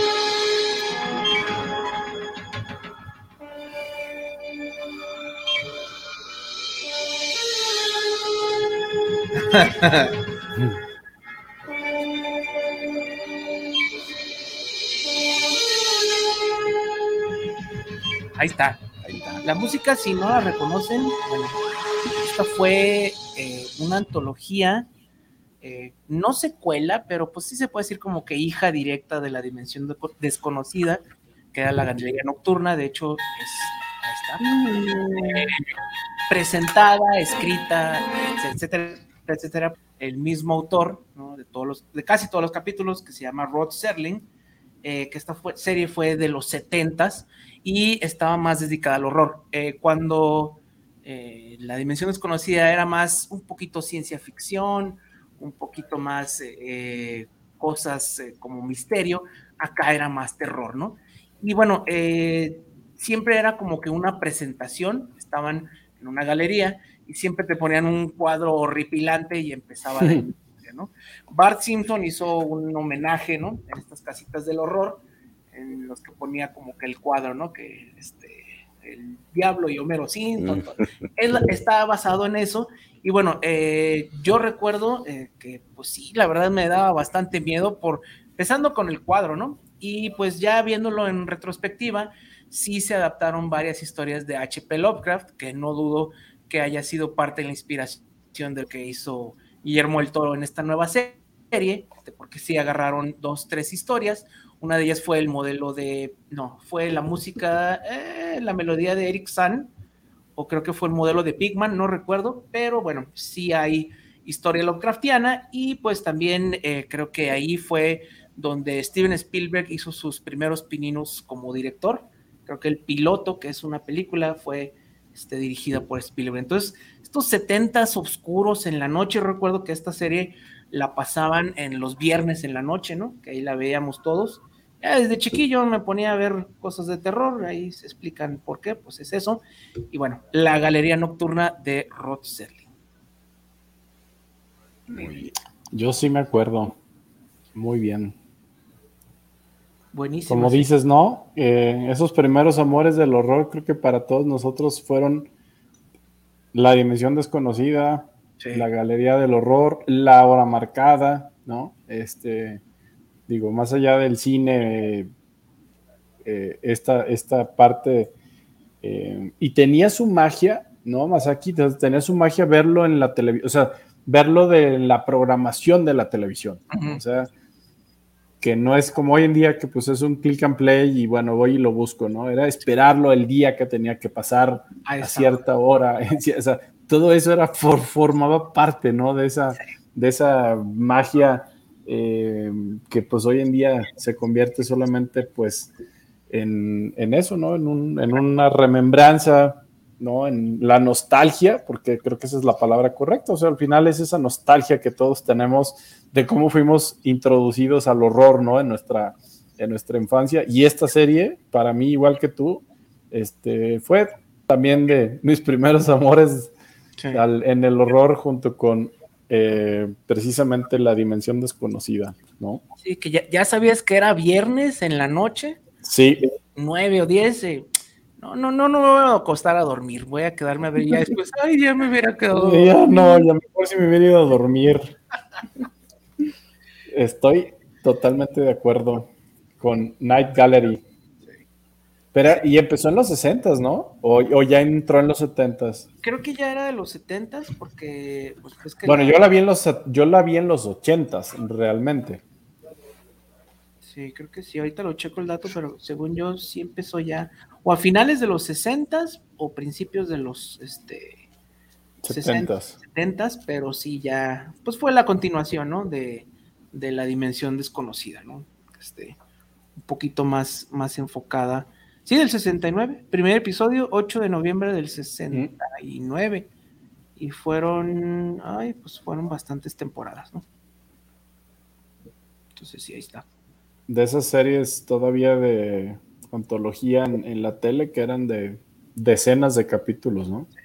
Del 70 al 73. El piloto fue en el 69 y ya la serie fue regular del 70 al 73. Entonces, pues sí, No, pues, bastantes, bastantes capitulitos. pues ahí está. Pues venga. ¿Quién más trae algo Pues a esta te toca. antología? Dele, dele. Ah. Pues, pues yo quiero cerrar un poquito, bueno, no cerrar, pero este, trayendo este, estas antologías este, ahora en el cine, Mm. ¿qué les parecería una serie de antologías di- con dirección de Joe Dante, Steven Spielberg, John Landis Mm, y George Miller? ya sé cuál es. grandes directores, tanto de terror, de, de ficción, ¿no? Este, y estoy hablando de Mad Max, estoy hablando de la película de, de Twilight Zone, que aquí fue llamada como Al filo de la realidad. Así le pusieron. Al filo de la realidad. Sí, sí, sí, claro, claro. Ay, no puede porque vende más. que la dimensión nos conoce. Claro, por supuesto, al filo de la realidad. Y bueno, eh, son cuatro historias muy en el tono, de, pues, trayendo de la pantalla chica a la pantalla grande, que ahora ya regresó a la pantalla chica porque está en la H morada. Eh, los capítulos, pero un poco más largos, este, de, de la dimensión tanto. descon- Pues, bueno, pues sí, pues, dura una hora veinte, una, pero eh, vamos de- hablando desde el principio, así como aparece en, en- en- en la película. Este, John Landis nos trae Fuera del Tiempo, Time Out, que es recalcitrante racista, este, que por azares del Twilight Zone Lo llevan a la Segunda Guerra En Mundial. Alemania nací, sí. Steven Spielberg muy en el mood de Cocoon o de Milagro en la calle este, 34. 34. eh, eh, es- eh, llega a un asilo una persona que hace que pues, los hijitos se hagan jovencitos, Eh, ¿no? Joe Dante, el- que es el que más me gusta porque aparecen eh, personajes de, de Warner Brothers, pero de manera muy, muy generación X, muy terroríficos, Mm, ya, ya, recuerdo. que es de la institutriz que va hacia la, con la familia a, pues ahora sí que educar al niño que Y tiene, tiene poderes. tiene poderes psíquicos. que ese es un episodio. Es un episodio viejo, pero, pero súper bien tratado. O sea, el Box Bunny que aparece ahí, pues sí te saca Sí. el pancito para el susto. Y el que es de mis favoritos que creo que ha quedado en la memoria este, colectiva, el de George Miller de Pesadilla en, las alturas, pues bueno, es de- 54 mil pies. Así es, que pues bueno, es de, de esta persona que ve a un, pues, este, Un gremlin, gremlin. Un gremlin. este, comerse media, media ala, Ujú. este, donde la pueden ver en la H morada, creo que todavía está ahí, y es pues la película, Pero esa historia se ha hecho, creo que cuatro veces. sí, Es de la serie original que la hizo precisamente William Shatner, era era Era la, la- versión original y era también, el director era este, ay, el de Superman, ¿cómo se llama? este, ah, sí, lo tengo en la punta de la nariz, Este, No. El de Arma Mortal, el de Richard Donner. Richard Donner. Richard Donner. Pero creo que este, el- la interpretación de John Lightwell es Sí. formidable, formidable. Y luego se hizo la película. Luego, sí. luego en los sí, ochentas, cuando fue el remake, la volvieron a a hacer. Y esta versión que hizo Jordan Peele por ahí de hace como Ajá. 3, 4 Pues, años, también la volvió a sacar. Es que es un personajazo, una historia tototota, y no la vean antes de irse de vuelo, Sí. van a tener pesadillas. y A mí me tocó en este último vuelo, justo, ¿Sí? justo Una- en el ala? En el ala. En, hijo, De hecho, el asiento Sí. ya se conoce así, es el asiento Shatner, ok. porque ya es el que tiene la visibilidad al ala. En serio, ¿eh? En Y serio. no te salió el monstruo, No, no, por suerte. Ah, pero- por suerte. le Sí, bajé mejor le bajas. Qué bueno ¿no? que no te tocó una tormenta de nieve y No, no, y no, no no. te hicieron. Sí, y pues bueno, hasta más cierto lo hizo, ¿no? Este, que vio un gremlin, era un carrito. Sí, sí, sí. Este, muy, muy buen capítulo, ¿eh? Y grandes directores, ¿no? Y esa película es una de las películas malditas, ¿sí sabías? Por eh, un accidente de, de, de ¿Por culpa de John Landis? Sí, bueno, ¿Por qué? ¿Qué pasó?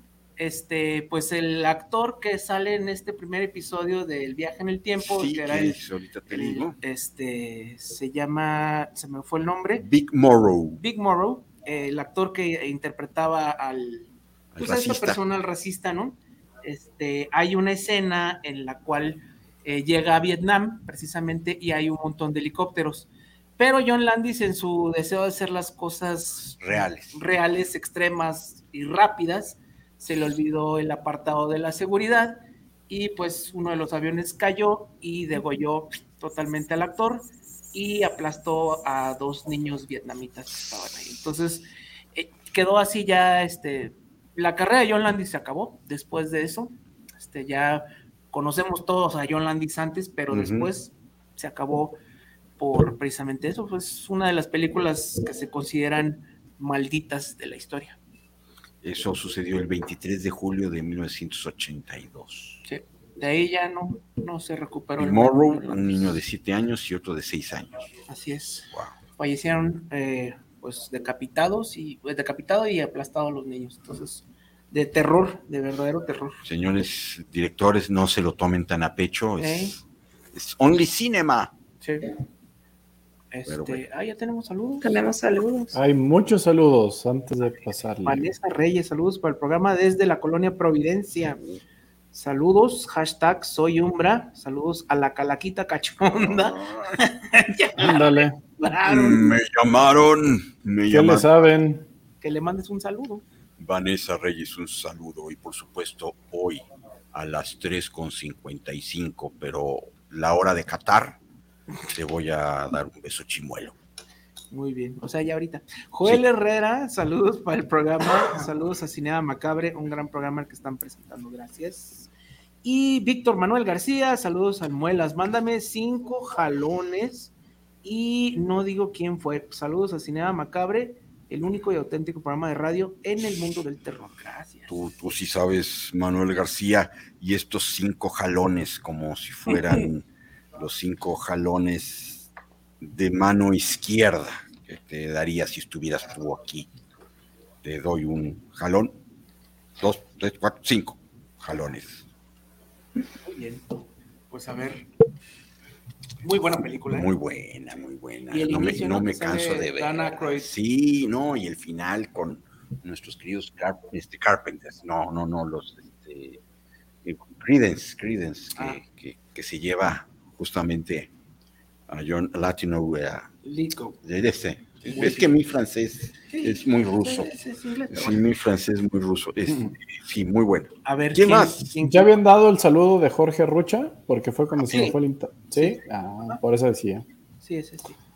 Em, pues yo creo que nos va a dar para Antologías de Horror parte 2, me queda clarísimo, Para decirle al Puis. para decirle, pero eh, no quiero, porque esto creo que todos vamos a concordar, que me gustaría dejar para el final, eh, pues esta gran serie que creo que resume lo mejor de lo mejor que fue Tales from the Crypt y y no quiero, o sea, creo que está, los cuatro vamos a poder hablar de ella, no yo. O sea, da como para dejarla como cereza del pastel de esta antología de horror, pero yo quiero hablar de una que fue la introducción para mí este tipo de series. Y la veía yo gracias a mi tío, que en paz descansa, eh, Tom, que él, él era de, de Colorado y tenía en San Miguel de Allende tenía antena parabólica que era eh, para con todo lo que sabíamos, que vete al satélite y muévele y sácala. Este, y eh, bueno, pues él en esa época, en los años 80, tenía su antena parabólica en San Miguel de Allende y era fanático de las series del horror. Y gracias a él, pues tuve pesadillas de niño porque yo sí estaba muy chamaquito y veía una que se llamaba porque no la teníamos, o sea, no había subtítulos, en su momento yo la veía en inglés, pero ya hablaba yo inglés, y se llamaba Hammer House of Horror. Ah, qué cosa más horrible, es horrible porque realmente eh, creo que estaba muy adelantada su época. Este, creo que me voy a dar la tarea de verla nuevamente, porque estás hablando que es una película que se estrena, si no a finales de los 70 era muy principios de los 80 porque yo iba y tenía eh, siete, ocho años y pues ya tenía yo por ahí este, noción de las cosas y la producción de, creo que fueron muy pocos capítulos, muy pocos episodios, pero él los veía una y otra vez, estaba muy torcido mi tío, y los veía una y otra, y no olvido capítulos donde estaba el tema, eran sectas diabólicas, este, canibalismo, Em, había una, me acuerdo de unos de nazis que hacían experimentos con humanos. O sea, dices, ¿qué onda con esta serie de horror? Que realmente sí era una serie de horror. Y creo que por ahí la podremos encontrar en Tutu. Sí, estoy viendo que sí está. ¿Sí está? Ah, pues. El primer capítulo está completito, ¿eh? Ok. ¿Cuál, cuál, cuál te ponen del primero? Dice Witching Time. Full episode dura una hora. Eran como de una hora, exactamente, eran de una hora y no era común porque normalmente las series o la antología de este tipo de episodios pues eran realmente cortitas, pero estos fueron muy pocos episodios, debieron de ser no más de 20, mm. pero yo me acuerdo haber visto uno como por 10 veces, ¿no? Entonces hasta que se convertía realmente en una verdadera pesadilla. Eh, yo no olvido ese de los caníbales y de los experimentos nazis Em, creo que se llamaba La Casa del Terror, ya después en algún punto le cambiaron el nombre pues ya para México. Creo que no se transmitió, en México se transmitió sí en España, pero bueno, yo la veía la parabólica de mi tío como Hammer House of Horror y este te deja realmente pensando lo que ya traían en la mente en esos años 80 y que es más, Melissa, si a mí me gusta ver un, un remake de una antología de horror, metería de sí o sí a Hammer House of Horror.